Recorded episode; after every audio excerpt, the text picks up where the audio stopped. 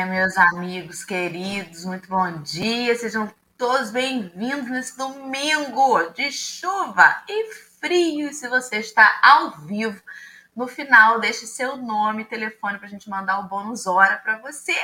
Porque, pelo amor de Deus, a gente estava conversando aqui para estar tá aqui, gente. Ou é insônia ou é endividado. Caso eu sou o segundo, né? Porque Rapaz, é muito amor. A gente vem com sono, mas vem feliz. Vem assim, com muita vontade, né? A gente não faz de má vontade, porque é muito gostoso estar aqui. É muito bom ver o nome desses companheiros que estão com a gente todo dia, como a Rejane, a Vera, que eu sei que já juntou aqui na turma do fundão com tanto carinho, a Denise, a Graça Maria, que está com a gente, a Eliane, a Dilma, a Sônia Centeno chegou. Vânia Rigoni, que tá uma gata na foto do perfil lá do WhatsApp dela, esses dias eu elogiei. Geisa Reis, queridíssima amiga, um abençoado domingo para você também. A Kátia tá aí. A Cristina, Tina querida, que saudade. Consuelo Gomes, a Gilda e tantos amigos e amigas que já estão com a gente agora cedinho é domingo, a gente sabe que a gente tem uma audiência um pouquinho menor. O pessoal vai acordando mais tarde. Mas seja bem-vindo. Você que está assistindo o café depois, o que não está ao vivo, eu queria muito poder fazer, né, mediunicamente, já transportar seu nome para cá também, para estar tá te cumprimentando. Seja bem-vindo e sinta-se abraçado e acolhido. Bom dia, Lê. Olá, meu povo, bom dia, boa tarde, boa noite com Canto do Galo e boa madrugada, né? Porque sempre tem alguém que vai depois no podcast ou vai nos ver ou nos ouvir depois, né? Então, dar uma boa tarde, uma boa noite, uma boa madrugada também faz bem, né? A pessoa se sente acolhida, pelo menos a gente assim espera, né? E bom dia especial, porque hoje é dia do meio ambiente, meu povo, 5 de junho. Eu lembro que ano passado eu estava na casa do meu pai, da casa da minha mãe, lá em Realengo, e o sol estava nascendo tão bonito, e eu comecei o café com o evangelho com, o, o, o, com a imagem do, do nascer do sol. O Henrique até levou um susto, era o Henrique que estava comigo. Queria muito fazer isso aqui das Ostras, mas o tempo está nublado, mas graças a Deus está chovendo, porque estava muito seco, estava precisando. Então, que esse dia a gente possa repensar, né? Repensar as nossas atitudes, os nossos atos. Não é só jogar ou não jogar lixo no rio, na rua, é o nosso consumismo desenfreado. O que, que a gente faz com tudo aquilo que está sobrando na nossa casa e que a gente, infelizmente, não sabe onde que faz, onde que coloca corretamente e coloca para o lixo normal, enfim, são tantas coisas que a gente tem que pensar e repensar, e que esse dia, né, dia 5 de junho, como toda data comemorativa, toda data comercial, a gente para e reflete um pouquinho, que a gente consiga refletir no dia de hoje, né? É muito bom ter uma árvore no quintal, mas quando cai a folha, a gente fala assim, suja muito, corta. É muito bom ter um bichinho dentro de casa, mas quando suja, incomoda, vamos jogar fora. Então vamos repensar não só os nossos atos, as nossas atitudes, mas o que, que a gente quer para o nosso planeta, né? Se a gente sair da nossa rua, esteja você aonde estiver, você vai se deparar com uma montanha de lixo que as pessoas fazem obra e jogam em qualquer lugar e com toda com todo tipo de problema. Então, nós que aqui estamos endividados que somos, que pensamos, tentamos pensar melhor, agir melhor, que a gente também possa lembrar da questão ambiental. E hoje temos uma estreia no Café com o Evangelho. Eu acho que ter uma estreia no Dia do Meio Ambiente é muito bom, né, Ju? Então, hoje a gente tem aqui a Juliana. Ela vai se apresentar para vocês. Querida, muito bom dia mais uma vez. Seja bem-vinda. Se sinta acolhida, que você se sinta bem aqui conosco. Então, se apresente para o pessoal aqui do Café com o Evangelho. Quem é a Juliana? Onde, de onde Juliana fala? Qual a casa que ela frequenta? Tudo bem. Bom Samba, dia, pessoal. Juliana. Ai, não lembra não que eu começo a fazer assim. Bom dia, pessoal. Falar igual a minha filha fala. Oi, pessoal, tudo bem? um bom dia para todos vocês, que nossa manhã possa ser abençoada. Bom, eu me chamo Juliana, tá? Eu me considero espiritualista, sou estudante da doutrina espírita é, desde os meus 19 anos eu conheci a doutrina através de um amigo, né, que me levou para para casa que ele é, começou a frequentar, ele também foi inicialmente pela curiosidade e por conta de. Eu também queria notícias, notícias do além. Bom, minha vozinha já havia desencarnado, né? Meus avós, e daí eu fiquei curiosa. Na época, 19 anos, né? Acho que tinha, o que era mais era curiosidade. E então, só que na verdade é, foi o grande achado, acho que da minha encarnação, né? Eu não tive notícias, inicialmente nenhuma, mas tive o achado que foi a doutrina espírita. E desde então eu venho estudando, né, é, conhecendo, foi o que me trouxe o maior consolo, é o que responde os meus porquês, foi o que lá inicialmente me ajudou muito em tudo assim, aquilo que corria, corroía mesmo, né, as perguntas que corroíam a minha alma, eu me achei. E venho tentando, graças a essa filosofia, o Evangelho de Jesus, é, mudar, melhorar, né, a cada dia um pouquinho mais. Bom, é, eu sou esposa do Antônio, mãe da Sofia Flor, de sete anos, né? É, conheci a Casa Suave Caminho há quatro anos, quando eu cheguei, e assim me apaixonei tanto pelos estudos, quanto principalmente pelo programa de evangelização, que fica registrado, que na casa é como vários outros setores, mas é muito bem organizado, e assim, eu me envolvi com a Sofia, ficou é, muito legal, e fiquei, fiquei, me apaixonei, é, fiquei, me tornei né, é, estudante dos cursos e cheguei a atuar um pouco antes da pandemia, depois veio a nossa pandemia, eu só fiquei com os estudos. Hoje eu participo do projeto André, André Luiz e recentemente a Dorinha, conversando com a Dorinha, ela me convidou, me deu essa oportunidade linda, maravilhosa, e aqui estou eu para participar com vocês hoje. Muito bem. Seja bem-vinda, Ju, de Obrigada. verdade, é uma alegria te receber. Quero cumprimentar aí ó, no chat a Luciana Zar, que é fundão de coração há muito tempo e que está fazendo aniversário começando com a gente. Parabéns, querida. Jesus te abençoe. Todos os aniversariantes desse dia aí. Hoje, dia 5 de junho, seria aniversário da minha avó também. Já está no plano espiritual. Bom dia a todos que estão chegando. Domingo mais atrasadinhos. Quem chegou agora, volta para ouvir a apresentação da Ju depois mas segue com a gente aqui. Vamos que vamos então fazer uma prece para a gente começar a nossa manhã. Querida Alessandra, que está iluminada hoje nessa comemoração do meio ambiente, faça para nós essa prece, por favor. É aniversário da sua avó de todo jeito, né? Tá desencarnada, tá no plano espiritual, mas a gente lembra dela e lembra de tantos outros, né? Enviando para todos eles bastante alegria, bastante energia. Então, é com esse coração de cada um de nós que transborda alegria e gratidão que a gente começa a prece de hoje, Senhor Jesus, louvando a vida de todos aqueles que nesse dia comemoram mais um ano da sua existência, mais um, um novo ano que se abre para cada um deles. Para todos aqueles que já estão na erraticidade, no plano espiritual, que o Senhor leve os nossos desejos, os nossos sentimentos de que todas essas pessoas estejam bem na sua caminhada, junto aos seus mentores espirituais, aprendendo, estudando, trabalhando, crescendo e evoluindo, porque o sentimento não muda, Mestre Jesus, quando os nossos amores retornam para sua casa, né? O nosso coração fica saudoso, o nosso coração fica ansioso, querendo ter notícias mas a gente deseja para cada um deles todas as felicidades do mundo, encarnados ou desencarnados. Porque, Mestre Jesus, fazer aniversário é um dom da vida.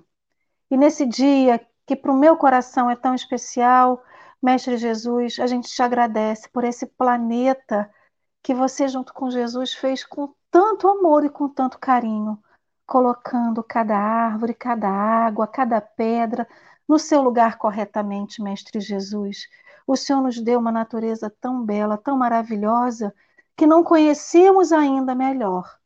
Mas te pedimos, Mestre Jesus, a sua clemência, a sua misericórdia para com esses homens que habitam nosso planeta, para com todos nós, porque infelizmente ainda destruímos, desperdiçamos, ainda sujamos, mas queremos, Mestre Jesus, ir para um planeta de regeneração, mas ainda com toda essa obra que você fez, não intacta porque não está mais intacta, mestre, mas podendo aproveitar as energias tão belas e tão maravilhosas que a natureza nos dá.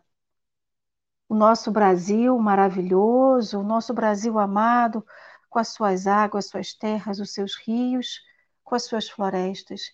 Que a energia de cada um deles possa recair sobre cada um de nós nesse momento. Nos trazendo saúde, sim, reabastecendo o nosso fluido vital, sim, mas, sobretudo, nos dando consciência, Mestre Jesus, de qual é a nossa parte nesse planeta, de qual é a nossa parte em cada lugar que a gente habita, trazendo para nós a nossa responsabilidade e a nossa, alimentando a nossa boa vontade de fazer o que é possível que cada um de nós faça. A doutrina espírita no Jesus nos fala do plano espiritual, a doutrina espírita nos ensina sobre a moral, mas como que eu posso evoluir moralmente se eu ainda continuo poluindo, consumindo desenfreadamente, sem pensar no amanhã, sem pensar, Mestre Jesus, que eu posso desencarnar agora e eu vou desencarnar, mas o planeta fica e é para que eu retorno. Então, que possamos cuidar não só do nosso corpo físico, como obrigação que temos, não só do nosso corpo espiritual, quanto à nossa moralidade, o nosso aprendizado, mas também da nossa casa terrena, que é o nosso planeta Terra. Porque queremos voltar para um planeta que possa, possamos habitar, com o ar necessário para que possamos respirar, com a água que vai dessedentar a nossa sede, com a comida que vai alimentar o nosso corpo. E assim, Mestre Jesus, te pedimos que nos abraça e nos envolva hoje ainda um pouquinho mais com toda essa energia maravilhosa que a natureza nos dá. E que abençoe nosso café de hoje, nos intuindo, nos iluminando e nos dando, Senhor Jesus, cada vez mais aprendizado. Assim seja. Desculpa pela prece longa. Graças a Deus. Graças a Deus. Então, Foi linda. dessa manhã, até calmei. Estava agitada. Até calmei. Que coisa boa. Coloquei aí no chat, meus amigos, o link para o texto de hoje. Então, os companheiros que, porventura, não têm o livro em mãos ou desejam dar uma lida nesse livro, está aí no chat no Facebook da Suave Caminho, na, no Facebook do Café com Evangelho e no YouTube do Café com Evangelho. Então tá tudo aí pra, nos três canais onde nós estamos sendo transmitidos para você que gostaria de ter o tema. Né? O, o livro é a Antologia Mediúnica do Natal. No livro da gente está falando o número errado, né? Mas na verdade ele é o número 27, não é isso, meninas? Isso. Então, então eu vou colocar aqui na tela para nossa amiga Ju fazer a leitura para nós, como de costume. Vamos lá, peraí. Ju, fica à vontade. Tá certo. Então, do livro Antologia Mediúnica do Natal, autores diversos, o item é o item 27, Meditando o Natal, pelo Espírito de Emmanuel. Na exaltação do Natal do Senhor, acalentemos nossa fé em Jesus sem nos esquecermos da fé que Jesus deposita em nós. Não desceria o Senhor da comunhão com os anjos sem a positiva confiança nos homens. É por isso que da manjedoura de simplicidade e alegria à cruz, da renunciação e da morte, vemos-lo preocupado na recuperação das criaturas. Convida pescadores humildes ao seu ministério salvador e transforma-os em advogados da redenção humana. Vai ao encontro de Madalena, possuída pelos adversários do bem, e converte-a em mensageira de luz. Chama Zaqueu, mergulhado no conforto da posse material, e faz dele o administrador consciente e justo.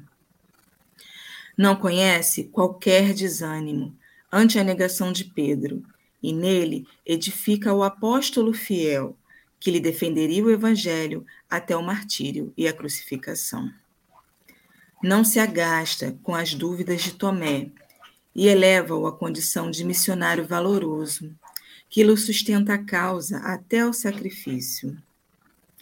Não sente ofendido aos golpes da incompreensão de Saulo, o perseguidor, e visita-o às portas de Damasco, investindo-o na posição de emissário da sua graça, coroado de claridades eternas.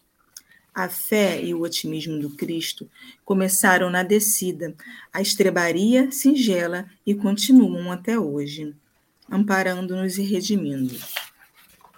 Dia a dia, assinalando assim os júbilos de Natal. Recordamos Recordemos a confiança do Mestre e afeiçoemos-nos à sua obra de luz e amor, tomando por marco de partida a nossa própria existência. O Senhor nos conclama a tarefa que o Evangelho nos assinala.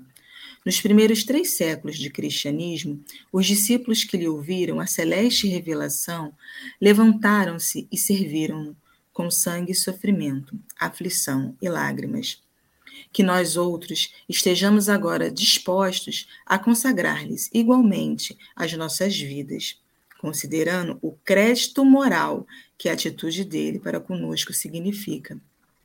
Aprendamos, trabalhemos e sirvamos, até que um dia, qual aconteceu ao velho Simeão da Boa Nova, possamos exclamar ante a presença divina: Agora, Senhor, despede em paz o teu servo segundo a tua palavra, porque em verdade meus olhos já viram a salvação. Lindo esse texto, né? De Emmanuel. Bom, primeiramente, quando há um mês e meio mais ou menos atrás é, foi me enviado esse tema, eu estava na rua, que eu olhei rápido, vi meditando o Natal, eu falei, ixi, Dorinha se equivocou. É mês de junho, festa junina. O que, que eu vou falar de Natal, gente? Está errado. Aí cheguei em casa, peguei, é, fui olhar, sentei, aí eu, hum, pronto. Já saiu a minha primeira reflexão da, sobre o estudo, né? Eu entendi a questão do Natal, eu entendi a proposta e ficou me remoendo, né? E a reflexão já seria essa, porque é, muitos de nós já estamos tão é, condicionados a lembrar do Natal somente em dezembro, né? De certas é, das datas, enfim, a Páscoa, né? ressurreição só em abril, quando na verdade isso deve ser um exercício, né? diário. E foi a reflexão do que seria o Natal. O que é esse Natal? que essa proposta nos convida a, a meditar. Né? Esse Natal ele tem uma importância é, particular para cada um de nós. Né? Cada espírito ele é um mundo onde o Cristo ele pode semear, ele pode nascer. O meu Natal, como eu falei na, na minha apresentação, foi aos meus 19 anos, quando eu conheci a, particularmente a doutrina espírita, e quando eu conscientemente comecei a realmente estudar e a querer praticar o evangelho. Venho né, tentando, mas foi quando verdadeiramente Jesus nasceu em mim. Não que eu não conhecesse antes, não que eu não tivesse ouvido falar dele antes, mas foi a partir dali que realmente ele surge e me, e me modifica. E para cada um que você for perguntar, tem um Natal diferente. Podem surgir também é, novos natais, né? Novos nascimentos a cada dia. Né? E, e, é isso que também tem a proposta da a escola terrena, de quê? Por que, que nós estamos aqui? Para que, que nós estamos encarnados? Com o objetivo de purificar nossas almas, a fim de evoluir né, e alçar voos mais altos. É, voltando para o texto, é, o que chama, me chamou bastante atenção nesse início, é, vou reler essa primeira parte aqui. Na exaltação do Natal do Senhor, acalentemos nossa fé em Jesus, sem nos esquecermos da fé que Jesus deposita em nós. Não desceria o Senhor da comunhão com os anjos sem a positiva confiança nos homens. É, ou seja, o tempo todo, Jesus nos convida para um relacionamento com Ele e um relacionamento é, de fé, um relacionamento de fé mútua, porque não somente nós acreditamos em Jesus, ele também confia em nós. E não à toa, ele é o nosso governador espiritual, né? É Jesus que está no leme dessa anal, vamos colocar assim. E ele, Jesus sempre agiu de, com técnicas né, psicológicas. Jesus, porque ele sabia, ele entendia muito bem como as pessoas é, compreendiam, como as pessoas entendiam. Ele não falava é, aos doutores, ele falava aos humildes, falava por parábolas, falava é, palavras simples para que as pessoas pudessem compreendê-lo melhor. E usando exemplos do dia a dia, né? É, como, mostrando que, assim, num Isso. Ele sempre colocava: venha com, é, comigo, porque eu sou a verdade, o caminho e, e a vida. E a maior proposta, na verdade, era a questão da transformação moral. Quando ele cita é, todos esses irmãos que ele citou, ele cita Madalena, ele cita Zaqueu, né? ele cita Pedro. Em nenhum momento é, ele, ele coloca outra proposta senão a transformação. Ele, em cada cura, em cada transformação, em cada mudança que Jesus é, colocou, tinha como pano de fundo essa transformação. Tanto que ele coloca a sua fé, a fé e a transformação moral, que ele coloca, a sua fé te curou, vá e não peques mais. Né? E é, essa proposta dele para cada um de nós. Vocês querem falar mais um pouquinho? Por enquanto? Podemos partir aí o, o pedaço do bolo que você colocou, né? É, é, essa, essa parte inicial, realmente, Ju, foi também para mim a que me chamou a atenção. O fato dele depositar uma confiança em nós. Dele também ter fé em nós. Olha que loucura, né? A gente fala assim, tenha fé em Jesus. E aí Emmanuel vem e começa o texto dizendo da fé que Jesus deposita em nós. Meu Deus, quem somos nós, né? Somos dignos de que Jesus tenha fé na gente para você ver que lição, né? Essa fé de quem confia não só em nós, mas confia nas leis divinas, porque ele sabe que enquanto criaturas de Deus, nós fomos criados para a perfeição. Estamos fadados a sermos perfeitos. E aí me chama a atenção logo em seguida, Ju, Ale e companheiros do chat, quando Emmanuel falou assim: vemos-lo preocupado na recuperação das criaturas, né? Eu já imaginei Jesus sentado no meio-fio, com a mão na testa, falando: Meu Deus do céu, agora eles abusaram. Senhor, como é que pode? Não é essa a imagem que vem para a gente quando a gente fala que está preocupado? Porque a preocupação da gente, né, enquanto humanos errantes, é aquela ansiedade, aquela angústia, que fala assim, ah, mas eu estou preocupado, Senhor, o boleto vence amanhã, eu não tenho um real, né? Saldo negativo, e agora? É? A, a nossa preocupação, ela está, ela está sempre envolvida, geralmente, né? com pensamentos negativos. Ai, vai dar errado. Ai, não vai dar certo. Né? Aí a gente continua lendo. Eu falei assim, gente, não é possível que Jesus estava preocupado assim, igual a gente. Aí Emmanuel vem falando que ele convidou os pecadores, os pescadores humildes, foi ao encontro de Madalena, chamou Zaqueu. Aí ele fala assim: não conhece qualquer desânimo ante a negação de Pedro. Não se agasta com as dúvidas de Tomé e não se sente ofendida aos golpes da incompreensão de Saulo. Aí eu parei e falei assim: não, essa preocupação dele não é igual à minha. Porque se sou eu, eu ia desanimar perante a negação de Pedro, ia dizer assim: você tá fora do meu ciclo de amizade, vou dar um dislike agora para você, né? Já tinha jogado tudo pro alto. Se, pois é, se, se, eu, se Jesus tem a preocupação igual a minha, ele ia se agastar com as dúvidas de Tomé. Porque a gente, dentro do alto do nosso orgulho, ia dizer assim: tu não acredita em mim, não? Tu tá me chamando de mentiroso? Né? Não se sente ofendido aos golpes da incompreensão de Saulo, que era um perseguidor de cristãos? Gente, eu me sinto ofendida com quem pensa diferente de mim politicamente. Olha só o meu nível. Vê se a preocupação de Jesus vai ser igual à minha. Não vai. Aí eu entendi. Jesus não está preocupado na recuperação da gente ele está pré-ocupado. Ele se adianta no caminho para a nossa recuperação. Quando a gente pensa que o problema está enorme, que o boleto está vencendo, ele, ele já está lá na frente. Ele se ocupou para que a gente se levante, para que a gente se reerga, para que a gente entenda os verdadeiros valores. Ele se ocupou previamente de Zaqueu para levar a ele o entendimento de que, olha, esse conforto da posse material que você está, mergulhado nessas ilusões, não é isso que vai fazer de você um homem de bem. Ele se preocupou quando a Madalena estava né, totalmente envolvida com adversários do bem.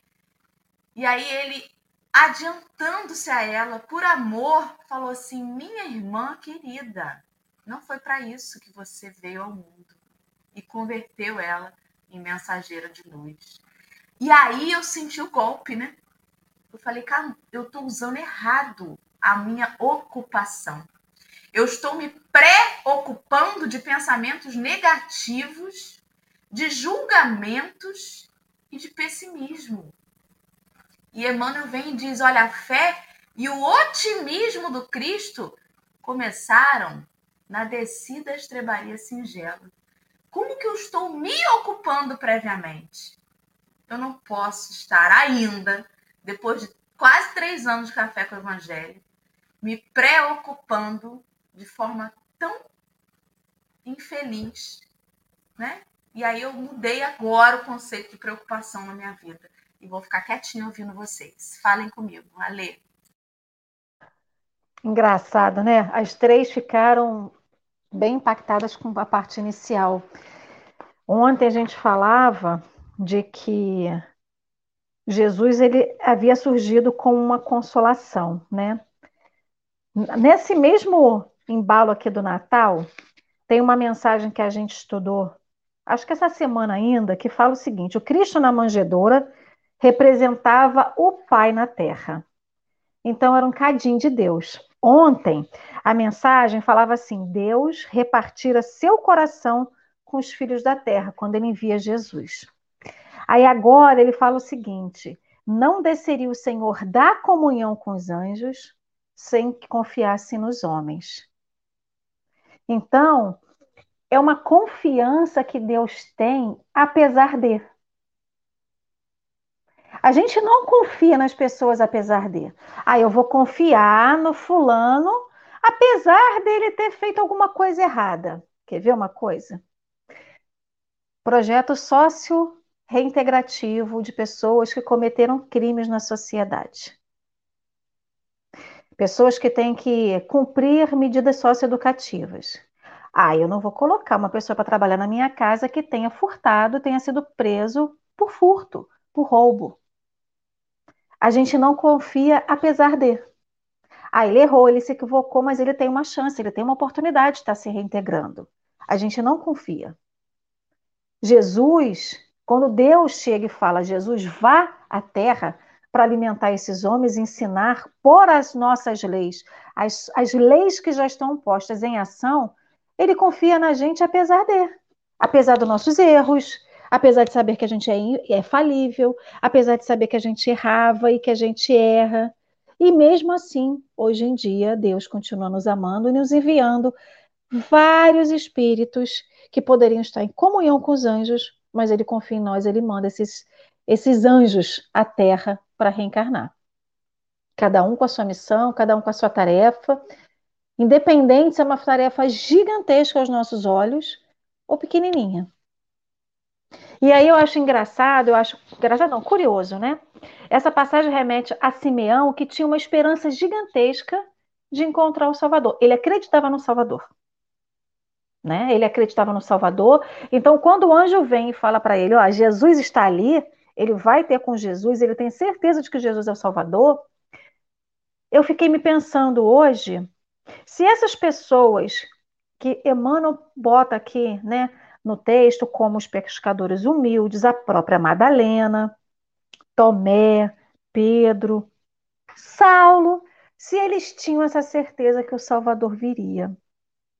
Porque assim, quando a gente tem a certeza de que a gente vai encontrar alguém, isso dá aquela assim, não, eu vou encontrar. Então a gente, Hoje a gente vai marcar um encontro, que seja com amor, se que seja com um amigo, com uma amiga, com alguém muito querido do seu coração. A gente não se arruma toda, a gente se empeteca e faz cabelo, e faz maquiagem, e faz unha, e bota um monte de penduricalho, a gente se arruma para alguém que a gente tem a expectativa de encontrar. Imagine alguém da grandeza de Jesus, o quanto o nosso coração estava já preparado para encontrar, né, no caso do Simão, de Simeão. Será que essas pessoas esses pescadores, o próprio Mateus que foi convidado por Jesus e que o seguiu, Saulo, será que todos eles estavam com seu espírito, com a sua certeza de que viria um Salvador? Eu não sei, eu fiquei me perguntando. E mesmo assim, porque quando você tem a certeza, como Simeão, a transformação já é mais rápida, porque eu já tenho metade do caminho andado porque eu acredito. E agora, e quando você não acredita? Se as pessoas só não acreditassem que Jesus era o Salvador. Então foi um processo de conquista de Jesus para com eles, de resgatá-los de toda, posso dizer, dúvida, é, a descrença que eles tinham nesse Salvador. Então imagina quando a gente se prepara e vai encontrar alguém que a gente encontra, a gente fica feliz. Mas já encontrou alguém de surpresa sem saber que ia encontrar? como que o sentimento é diferente. Imagina para essas pessoas que nunca tinham expectativa de, de ter Jesus, de ter uma salvação, mas alguém olha no fundo da alma delas e fala assim: Ué, mas você pode ser diferente. Por que, que você escolheu seguir esse caminho? Né? No caso de Zaqueu, da cobra, de cobrar impostos de uma forma excessiva, de Madalena que estava no erro, de Saulo que negava Jesus, de Pedro que, mesmo acompanhando Pedro, dizia: não conheço você, eu te nego três vezes. Então, assim, Jesus sabia da potencialidade de cada um, do que era, eles eram possíveis se eles somente acreditassem. Não nessa salvação que ele representava, mas acreditassem no Pai, de que tudo era possível. E aí eu fico pensando, será que a gente realmente acredita que essas pessoas que estão saindo dos, das, das, penitenciárias, pedindo uma nova oportunidade, que se realmente se, se arrependeram, que querem uma vida nova, a gente não confia nessas pessoas. A gente não confia. Porque se a gente vê alguma pessoa passando na rua com tornozeleira eletrônica, a gente muda de calçada. A gente segura a bolsa. A gente se assusta. E aí, é esse acreditar é esse acreditar de que a gente, a gente não acredita na gente, eu pelo menos eu não acredito em mim, nem sempre. Várias vezes eu falo assim, não, mas você não é capaz, você não consegue. E Cristo, quando depositou essa confiança na gente, ele falava assim, não, você pode. Eu sei que você erra, mas você pode se você for visitar o que há de melhor dentro de você. E a gente não visita. Foi isso que Jesus fez. Ele sabia o que, que tinha de melhor dentro de Saulo, no caso, né, de, de Madalena, de Zaqueu, desses pescadores e tantos outros que não estão nominados no texto. Jesus sabia o que, que eles tinham de melhor. Eles não. E bastou o mínimo, que era alguém que acreditasse neles para eles mudarem. Aquela mulher que ia ser pedrejada, imagina. Ali, quando Jesus salva imagina a modificação que ela fala assim: eu posso ser diferente. Eu posso acreditar, eu posso ter fé em mim. Quantas pessoas hoje em dia se equivocam nos seus passos, nas suas atitudes, porque não acreditam em si mesmas? Eu acho que é essa confiança, a confiança do, do apesar de. Aí logo depois ele fala o seguinte, numa frase que está lá embaixo, só para eu concluir aqui. Recordemos a confiança do Mestre, afeiçoemo-nos à sua obra de amor, tomando por marco de partida a nossa própria existência. A gente sempre acha que a mudança tem que ser no outro e não em nós. Então, a mudança não começa no outro. A mudança não vai começar no planeta que ele se, ele, se ele vai regenerar ou não. Se a mudança não começar por mim, se eu não acreditar em mim. Eu acredito pra caramba na Dorinha. Fala assim, Dorinha, você consegue, joga a Dorinha lá para cima. Pega a Juliana e joga um pouco mais alto. Mas o que, que eu faço comigo? Você fica aí, ó, plantada no chão, que você não pode. A gente tem muito hábito de fazer isso, de se boicotar, né? E Jesus não boicotou a gente. Ele acreditou na gente, ele acredita ainda. Eu acho que isso que que falta um pouquinho para a gente, um pouquinho mais de fé em nós mesmos.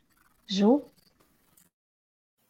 Então, é, pegando, reforçando um pouquinho né, o que a Lê está é, colocando, isso tudo tem a ver com a forma que nos relacionamos.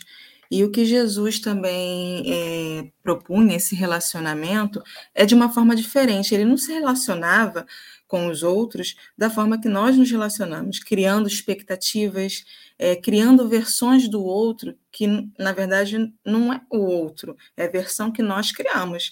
Né? Por isso, é, é, essas desconfianças, esses desapontamentos todos, é, até a falta de, é, de confiança, como a Lê falou, em nós mesmos. Jesus era sábio, ele já sabia de tudo que, era acontecer, que ia acontecer. Todas as vezes que a gente vê a história, né, de Jesus, ele falou para Pedro: Você vai me negar três vezes. Né? Ele já sabia que Judas também o trairia. Ele já sabia de tudo isso. Por quê? Porque além dele já conhecer né, o, o íntimo de cada um, ele também já passou por essa fase é, humana que nós estamos, vamos colocar assim, esse nível é, evolutivo que nós estamos. É como a gente olha para uma criança e a gente entende os erros dela, a gente entende o porquê que a criança comete tais atitudes, porque a gente sabe como é que é aquela infância. Para Jesus, nós ainda estamos nessa infância. Né? Então, é, é como se fosse, são crianças, não sabem, perdão, pai, eles não sabem o que fazem, e ele coloca isso bem claro. É um relacionamento que Jesus tinha para com os homens, para conosco, que tem até hoje, né? De como a Dora colocou, é Jesus preocupado. Eu também fiquei imaginando, meu Deus, Jesus preocupado. Eu tive uma oportunidade, certa vez, de participar de um trabalho em outra casa, um trabalho espiritual, e nesse trabalho a gente tinha contato, né, com a comunicação direta. E muitas vezes vinham mensagens onde a espiritualidade colocava assim: vocês hoje são o que melhor Jesus tinha na terra para estar aqui cooperando. Nossa, aquilo vinha com peso para mim. Eu falava, meu Deus do céu, Jesus está contando comigo, Senhor. Aí, mas me fazia refletir do quanto somos capazes. Por, por muitas vezes, essas falas, foi como a Ali colocou, é, foi o mínimo de intervenção que precisava para seguir adiante, porque às vezes nem eu mesma confiava em mim, aonde eu achava, me achava tão pequena de ser capaz de, de ajudar, de cooperar. E Jesus ainda acredita nisso, ainda acredita que nós possamos é, evoluir, que nós possamos aprender com o legado dele, com o evangelho né, que ele nos deixou. É, acredita que a gente possa cooperar na obra do Pai, na obra do bem com, nosso, com nossos irmãos, ele tem essa, essa tremenda confiança em nós. Ele está ali, ele não, não desistiu, ele não desiste em momento nenhum de nós. Vive, como a Alia falou, temos o nosso livre-arbítrio, nós vamos aos poucos caminhando conforme as nossas escolhas, né, plantando e colhendo, mas Jesus está ali esperando, porque é o nosso destino, é o destino da Terra evoluir. Nós vamos evoluir de uma forma ou outra. Uns vão chegar um pouco mais depressa, outros vão chegar um pouco mais devagar, mas vamos chegar lá. E Jesus sabe disso, simplesmente ele sabe. Então, ele, ele se preocupa porque ele trabalha incessantemente por isso, e não por achar que isso não vai acontecer. Né? E aí, mais na frente, quando ele fala é, das, da, que ele não se ele não se agacha com as dúvidas, né? Ele não se desanima com Pedro, ele não se ofende com, com Saulo, é, mais uma vez, sobre a questão do relacionamento, é, ele não cria expectativas, não. Jesus, Jesus talvez não chegue nem a perdoar, porque ele nem se ofende ele nem se ofende com tudo isso, muito diferente de nós, né? Que, como a Dora colocou, é, teve uma opinião política diferente, a gente já olha assim, vou, vou te bloquear, vou, não vou mais conversar com, com fulano. É, já, já pré-julga as pessoas, como a Ali colocou, né, os nossos irmãos que já erraram também, mas também é uma falta de, não só falta de empatia, mas falta de enxergar no outro é, como um ser que está no caminho e como nós também podemos já ter cometido vários erros, né? A gente tem a mania de ter aquela visão é, pontual, somente dessa é, desse ponto de partida, dessa existência aqui, dessa, dessa encarnação.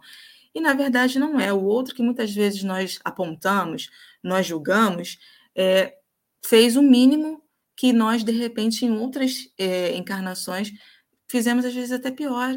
coisa pior.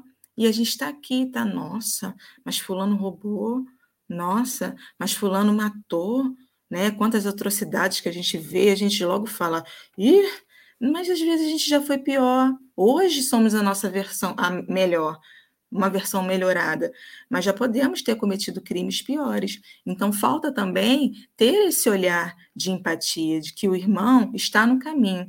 Quando Jesus colocou, ama seu inimigo, ama, ama né, os seus adversários, muitas vezes não vai ser esse amor que de repente vai ser fácil ter com a minha filha, com a Dorinha, com a Lê, com o meu amigo. Não é esse amor de chegar, abraçar, mas é esse amor de ter essa empatia, né? De, poxa, é um irmão, é um irmão que ainda está na ignorância, é um irmão que ainda está doente, mas é um irmão que ainda está no caminho.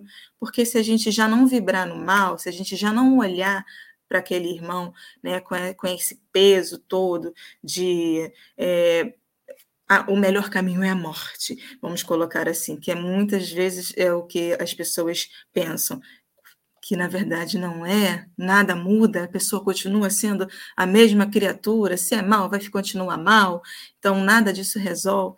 Então, se a gente já não vibrar no mal, já é alguma coisa, a gente já vai estar amando de alguma forma, é uma forma de amar também, né? Jesus propõe isso, propõe o tempo todo esse relacionamento, esse relacionamento de confiança em nós, ele deposita essa fé em nós, ele acredita que nós vamos mudar sim, que nós vamos chegar lá, é, faz pequenas intervenções, mandando anjos, mandando os exemplos de todas as designações religiosas possíveis. É, hoje eu acho que não tem mais espírito na Terra que não que possa dizer, possa desencarnar e dizer que não teve é, conhecimento de Jesus ou a, de seus ensinamentos, ou ainda um ensinamento bom, né? Que seja um caminho bom, né? Que leve, que levem ao Pai, que levem a Deus.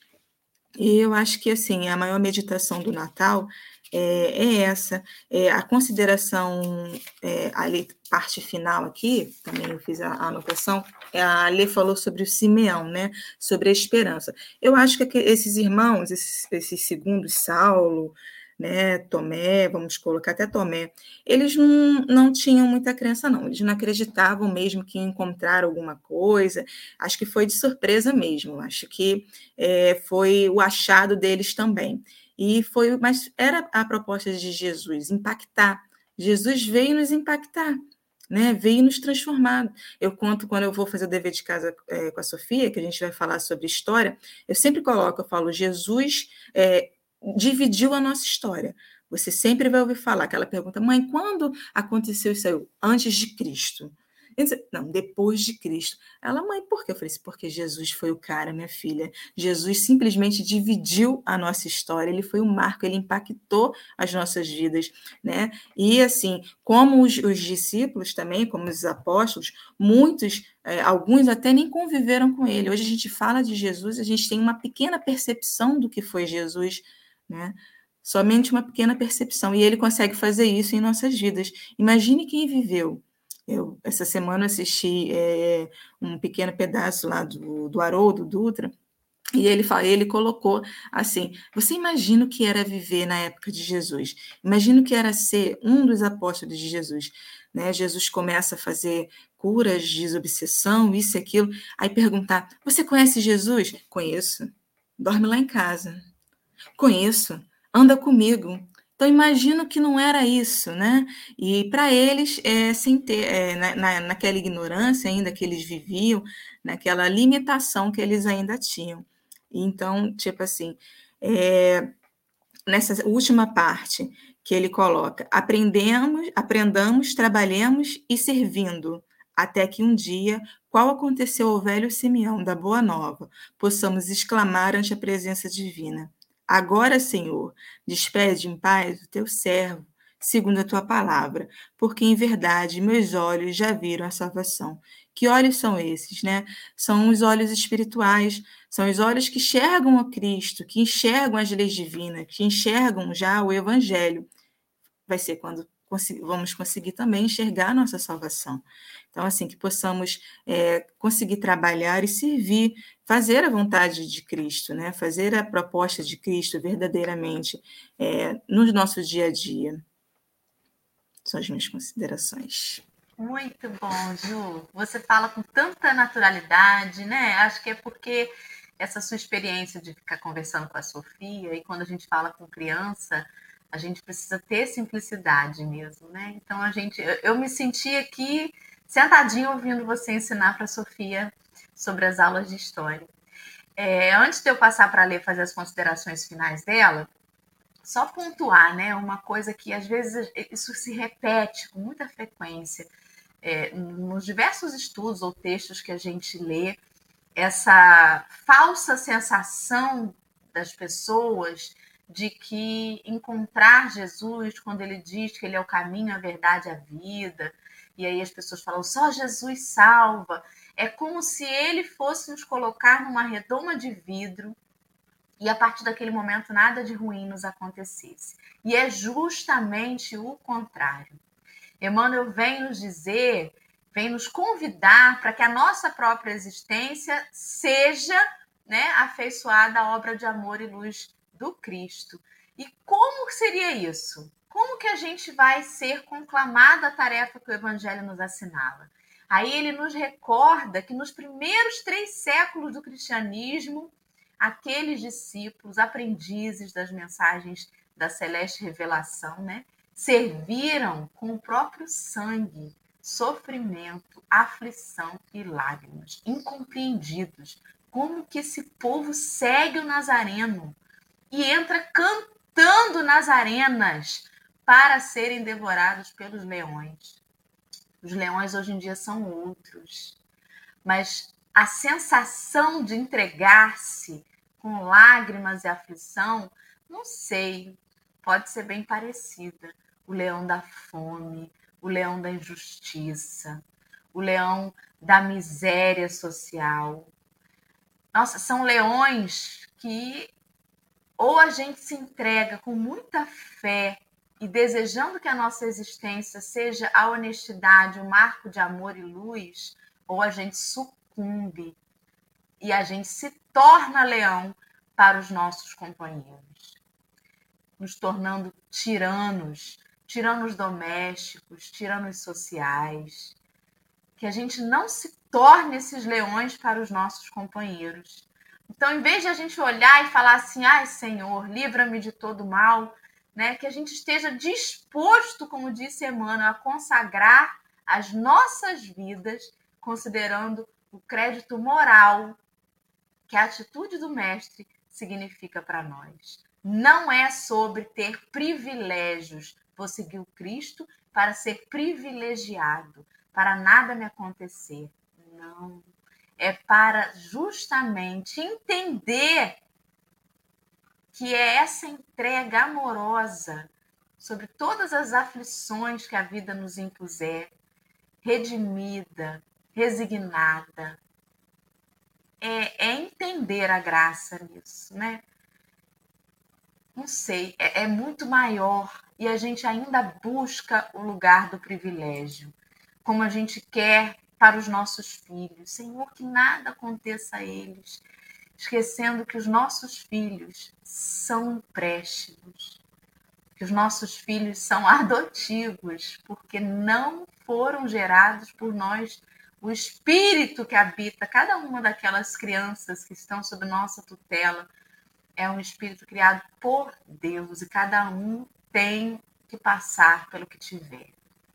Então, se a gente não pode colocar os nossos filhos numa redoma de vidro, que a gente possa ensinar a eles esse caminho do amor, da luz, que a gente possa ensinar àqueles que estão no nosso convívio, já que a gente não pode fazer com que eles não sofram, que a gente possa estimulá-los a esse sofrimento redimido, a essa postura do verdadeiro discípulo, daquele que se preocupa, mas que não julga, mas que não se torna o leão para os companheiros da caminhada, né? Então é isso. Ale, querida, suas considerações finais. Quase chorei, mas segurei, gente. Hoje eu não chorei. Tem que não, falar depois da Dora, né? Não tem como falar nada, né? É... É, o que me pega nessa parte desse versículo é quando ele fala no final: Meus olhos já viram a salvação.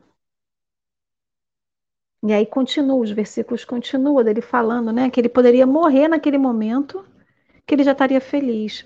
E aí eu fico pensando, o que, que é salvação para mim?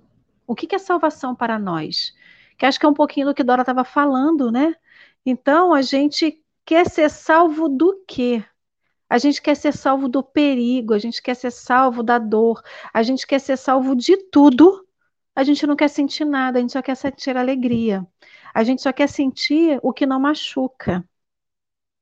E aí eu fico pensando, né? Quantas vezes eu já fui para a rua, minha mãe não dormia enquanto eu não chegasse.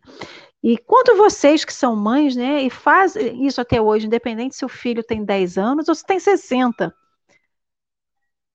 E ele chegar assim, Senhor, toma conta, porque eu não tenho como dar conta dele quando ele sai debaixo dos meus olhos. As crianças crescem, as crianças têm que fazer, têm que trabalhar, têm que estudar, vão para a vida, muitos saem até do mesmo estado, do mesmo país que os pais. E o pai e a mãe não têm como dar conta para o resto da vida de guardá-los, né? Então eu fico imaginando assim, Senhor, eu não tenho como ir segui-lo e protegê-lo o tempo todo. Mas você sabe o que é melhor para ele mais do que eu sei. Então, acho que essa salvação é a da compreensão de que a gente não dá conta de tudo. A gente não dá conta de tudo. E a salvação não é sentir dor, mas é compreender quando é necessário sentir a dor.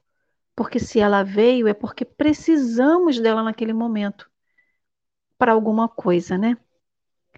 Então, da mesma forma que a gente fala assim, ah, eu pedi tanto e eu não consegui. Poxa, queria ter passado naquela rua hoje não pude, sei lá, teve algum problema. E logo depois a gente sabe que alguma coisa aconteceu. E a gente reclamou tanto de tudo aquilo que a gente, entre aspas, foi livrado, foi salvo.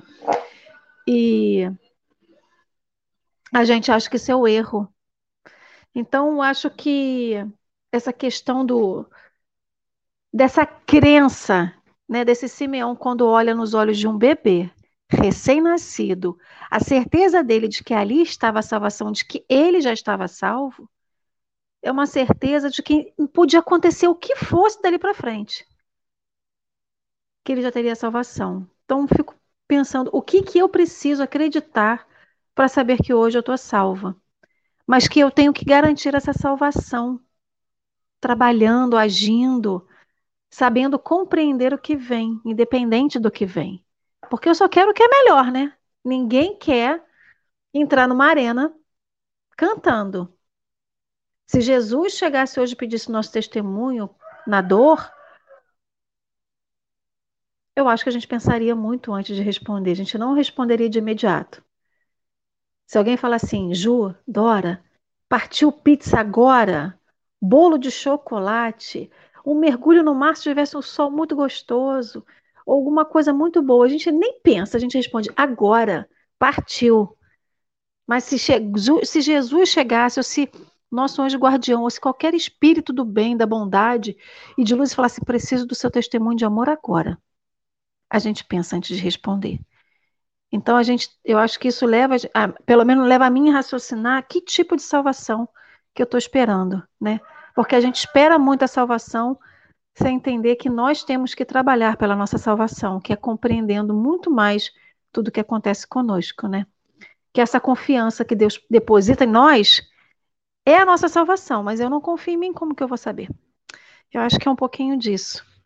Ju, minha querida, você tem eu alguma consideração para fazer, por favor? Rapidinho, porque eu sei que o nosso tempo tá já, né? No, infelizmente, porque agora que eu me empolguei, eu queria falar para caramba, mas vamos lá. então, é, é uma passagem que ficou na minha cabeça essa semana, né, até por conta de alguns conhecimentos, é, foi a de Jesus, que ele diz, né, no mundo tereis atribuições, mas não tenha medo, eu venci o mundo. E eu lembrei de uma pequena história, vai dar tempo de contar aqui, é, de um livro que eu estou lendo ainda, e ele fala que um irmão estava deprimido e foi conversar com o outro, que era geólogo. O irmão começa a contar, muito empolgado, uma experiência que ele teve. Ele conta: Meu irmão, nós fizemos uma expedição ao alto das montanhas Nossa, você precisava ver como era lindo lá de cima. Tudo perfeito, tudo maravilhoso. Mas tivemos umas observações muito importantes. Nada crescia, quase nada cresce lá do alto. Mas quando olhamos para baixo, percebemos que é nos vales que acontecem os grandes crescimentos, que acontece todo o crescimento que havia que dava aquela beleza. Né? Ou seja, são nos nossos vales, é dentro dos nossos sofrimentos e das nossas atribuições que crescemos, que temos né, a força para poder vencer a cada dia um leão por dia, que é assim que a gente vai vivendo, né? E que possamos ter a fé e a esperança que Cristo nos propõe, que a mensagem do Cristo é essa, de fé e esperança, porque ele veio confiante, mesmo sabendo quem, a, quem, a, a quem ele iria encontrar, ele já sabia, e ele, mas ele veio confiante, passou por tudo, não desistiu, e ainda ressurgiu, né? Da, da, daquela forma. A gente, com os estudos, a gente entende de uma outra forma, não exatamente como uma ressurreição, mas ele vem dizer o quê? Que a vida continua, que a vida não cessa, que temos a eternidade, não para se acomodar, mas como uma esperança de que a gente vai vencer, a gente vai conseguir. Eu quero agradecer a oportunidade que vocês estão me dando, né? Muito obrigado pelos ouvidos. Eu vi algumas, alguns apontamentos aqui de, de como é que diz? Apoio que, ai, Ju, volta, obrigada, gente. Eu fiquei um pouco nervosa Tem até uma no início. né, Ju, que fala assim: a Juliana não quer voltar. É. Juliana, volta, Juliana. Eu fico, eu fico meio nervosa, ansiosa, mas obrigada pelo apoio, tá bom? Para mim, o presente foi todo meu, foi todo meu, tá? Eu vou encerrar com uma prece que é conhecida já por todos e foi recebida numa noite de Natal, uma prece que eu gosto muito, que é a prece de Cáritas, tá bom? É, vamos lá, vamos fechar os nossos olhos, elevar o nosso pensamento aos céus.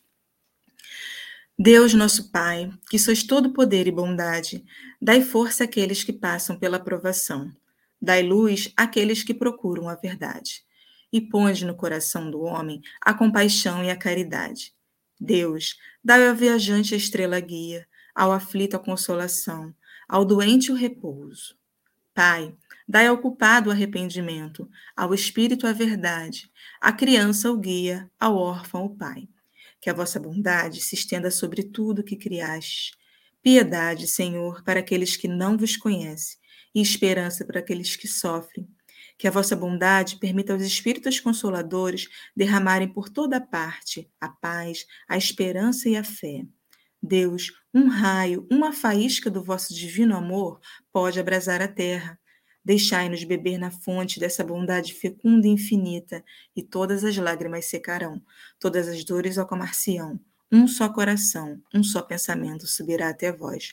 Como num grito de reconhecimento e de amor, como Moisés sobre a montanha, nós vos esperamos com os braços abertos. Ó bondade, ó poder, ó beleza, ó perfeição, e queremos de alguma sorte merecer a vossa misericórdia. Deus, dai-nos a força de, no progresso de subir até vós. Dai-nos a caridade pura, dai-nos a fé e a razão. Dai-nos a simplicidade que fará de nossas almas o espelho onde refletirá um dia a vossa santíssima imagem. Que assim seja, Senhor, que assim aconteça. Graças a Deus. Maravilhosa prece, né? Não canso. Linda, também. Obrigada, viu? Muito obrigada, obrigada. a vocês. Um obrigada, beijo a todos. Uma ótima semana. Beijos a todos. Vamos que vamos, que amanhã é segunda-feira, hein, gente? E segunda-feira tem mais café, que todo dia tem. Tchau, tchau.